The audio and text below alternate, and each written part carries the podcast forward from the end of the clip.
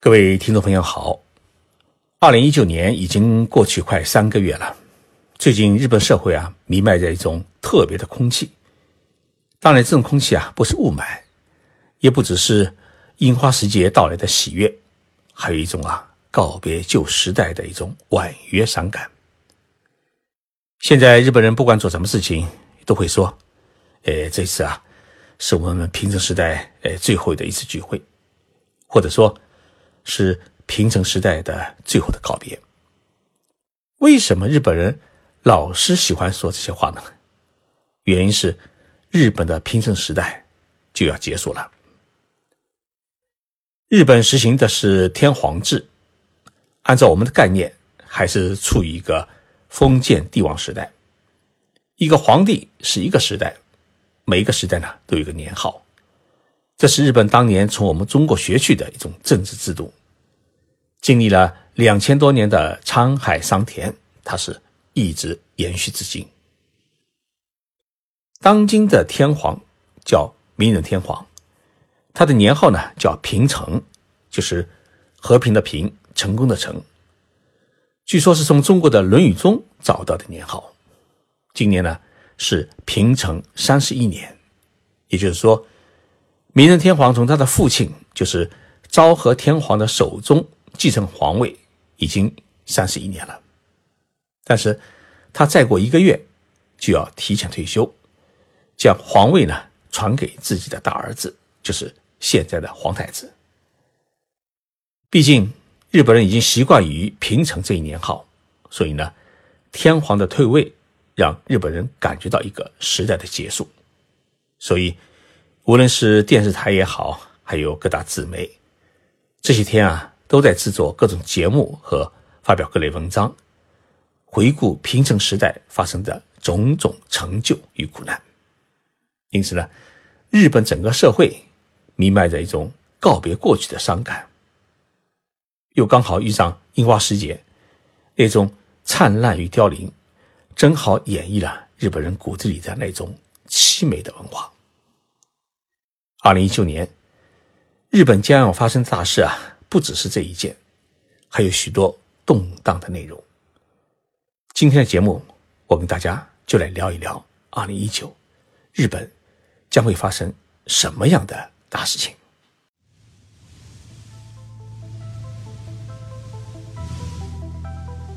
任你波涛汹涌，我自静静到来。静说日本，冷静才能说出真相。我是徐宁波，在东京。给各位讲述日本故事。日本今年的樱花，哎，很特别，比往年呢是早了一个星期绽放。日本气象厅说啊，东京的樱花将会在本周绽放，到月底呢就是满开。樱花提前绽放的原因，是因为暖冬，整个春天啊显得喜气洋洋。这种天成吉祥的氛围啊，对于日本来说。注定，二零一九年绝对是一个不平凡的一年。大家也许会问：你说日本今年会是不平凡的一年，它不平凡会是哪些地方呢？首先，对于日本国家和国民来说，今年是一个改朝换代的年份。日本历史上每一次的改朝换代，大多没有血腥的故事，因为。都不是农民起义推翻朝廷建立新王朝的。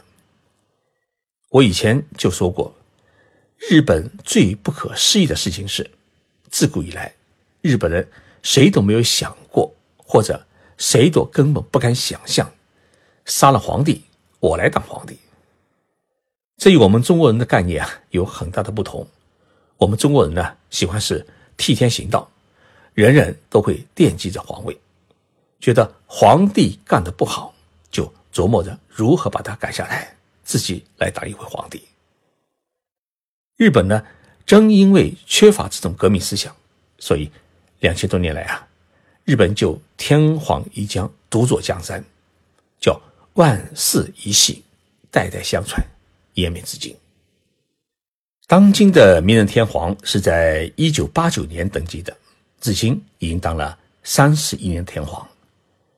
他本来呢可以当到他驾崩为止，但是因为念及自己年事已高，今年已经是八十五岁，加上皇太子和他的弟弟啊，在将来的皇位继承问题上面啊，哎有不少的矛盾，因此呢决定趁自己还没有糊涂的时候啊，实现皇权的一个平安移交，让位给大儿子，就是德仁皇太子。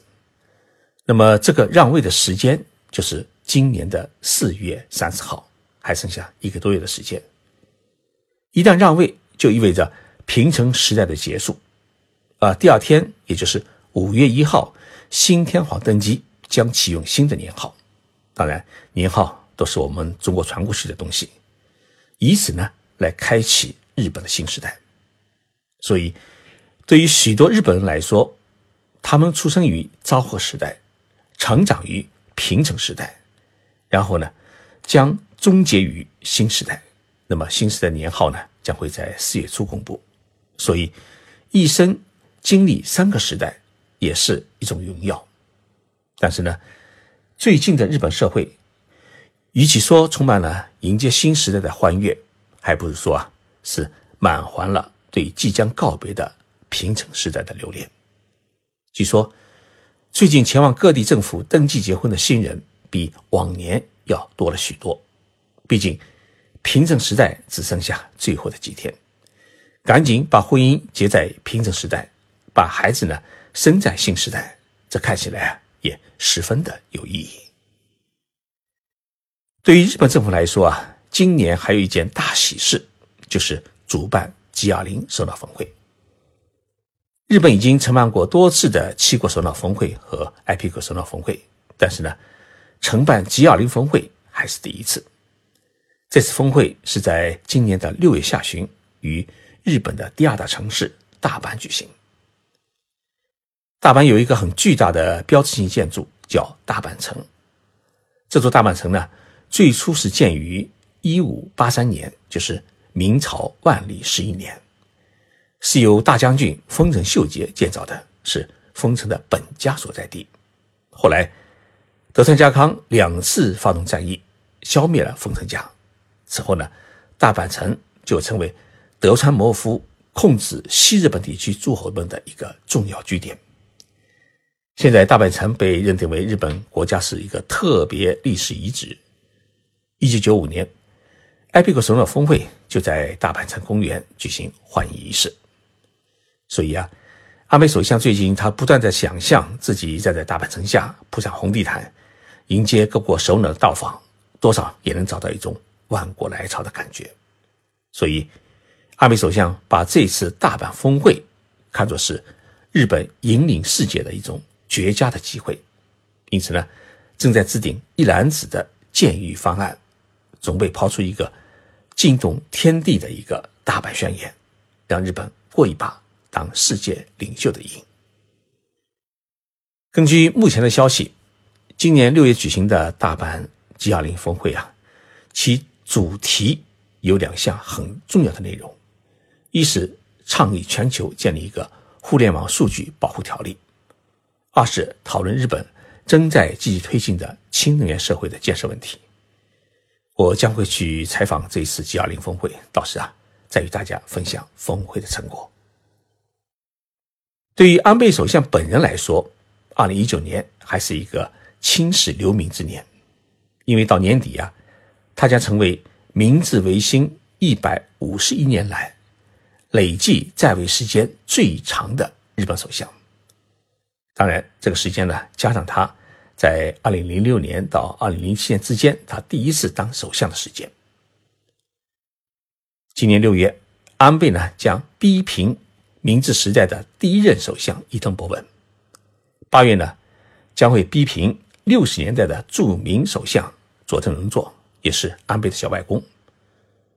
到今年十一月二十号，安倍将超过首相任期最长的一个纪录保持者，就是桂太郎先生，成为累计在任天数最多的日本首相。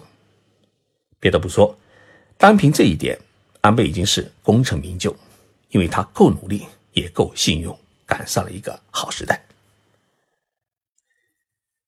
安倍首相的生日跟我只差一天，他比我早一天，他吃完蛋糕之后呢，就轮到我吃了。人们预测啊，今年是安倍六十五周岁，在生日宴会上面，安倍一定会有一个十分感慨的一个致辞。二零一九年对于安倍来说还是一个挑战之年。早在二零一七年，安倍就呃撒下豪言，宣布要在二零二零年，也就是明年举办东京奥运会的时候啊，日本实行新的宪法。安倍为何要选择在这个节点上面推出新宪法呢？第一，举办东京奥运会是日本相隔半个世纪的大事情，因为上一次的东京奥运会是在一九六四年举办的，那一年，日本的奥运会啊，让日本的社会经济发生了根本性的改变。因为东京奥运会，日本有了新干线，有了电视机，并普及了电冰箱。随后呢，完成了战后复兴，成为世界第二大经济强国。因此，再一次举办东京奥运会，安倍呢一定要弄出一些惊天动地的新花样来，来宣示日本已经是翻身得解放。第二，二零一九年，日本宣告告别平成时代，进入一个新时代。但是呢，这个赶朝换代的事情啊，是皇室的事情。并不是安倍内阁自己所愿，而安倍所追求的新时代，这是一个摘掉了扣在日本头上七十多年的一个战败国的帽子，拥有了自己的国家军队，使日本成了一个与其他国家在政治上可以平起平坐的正常国家的新时代。安倍认为，是他做首相的历史天命。因此呢，在东京奥运会开幕前。完成宪法的修改是安倍在二零一九年最要努力的一个使命。宪法的修改案早已经完成，就搁在安倍的办公桌上面，现在就等待一个时机。而这个时机呢，就是今年的七月份，因为七月份要举行三年一次的参议院的定期换届选举，而安倍想把自己的政治生命呢，就赌在这次大选上。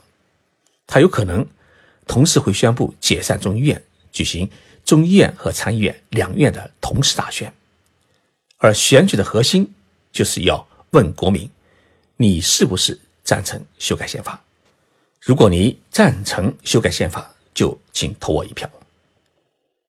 如果在这次大选中，安倍领导的联合执政党还能在众参两院获得超过三分之二以上的议席，那么。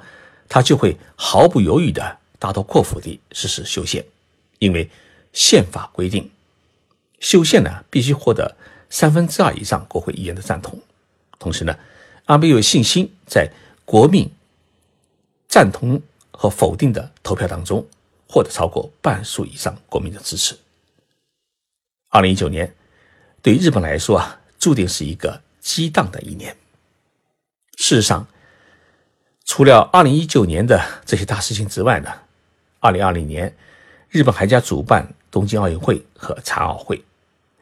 二零二四年，大阪等日本全国三大赌城将要建成。二零二五年，大阪还要举办世博会。二零三零年，访问日本的外国人将会突破六千万人，为日本总人口的一半，并实现日本的。汽车全自动驾驶的时代，日本媒体将日本的未来十年称为是十年黄金期。所以呢，安倍首相正在努力啊，希望通过产业的转型与创新、社会保障机制的全面的夯实、高智能社会的构建，来创造未来十年日本经济的黄金期。日本执政的自民党干事长二阶俊博。在前几天会见记者时，他说了一句话。他说：“啊，安倍连任世界首相也是可能的。”这个话呢，意思是说，安倍在二零二二年任期结束以后啊，还可以再当四年的首相。二阶俊博的话让日本不少的政治家们坐立不安，因为如果安倍还要当下去的话，大家都没有当首相的机会了。所以啊，未来十年，日本或许。还真的会有一个新的辉煌的发展时期，但是呢，日本的政坛一定会是一个动荡期。上一次节目当中啊，我介绍了日本人如何洗头防脱发，有几位听众朋友向我反映啊，说根据徐老师教导的方法洗头，头发掉的是越来越少，还真有效果。但是呢，我要呼吁大家一定要坚持睡觉之前洗头，让自己的头皮啊保持天天干净。有了干净的头皮，头发才有健康生长的环境。有没有好头发，全靠你自己的努力。各位听众朋友好，我是徐静波。经常有粉丝在社群里向我提问，少则几十，多则上百。为了更好地解决大家的提问，五月中旬，我的私密圈徐静波的日本情报署将在喜马拉雅开张。这是一个私密的付费圈子，你可以一对一的向我咨询，获取日本一线的消息。现在我的私密圈还没有正式开张，可以先加入我的粉丝群。第一时间获得入圈的信息。微信搜索“西马零六六 ”，X I M A 是西马的全拼，然后再加上零六六，添加西马节目助理为好友，备注日本即可加入。恭候您加入徐静波的日本情报署。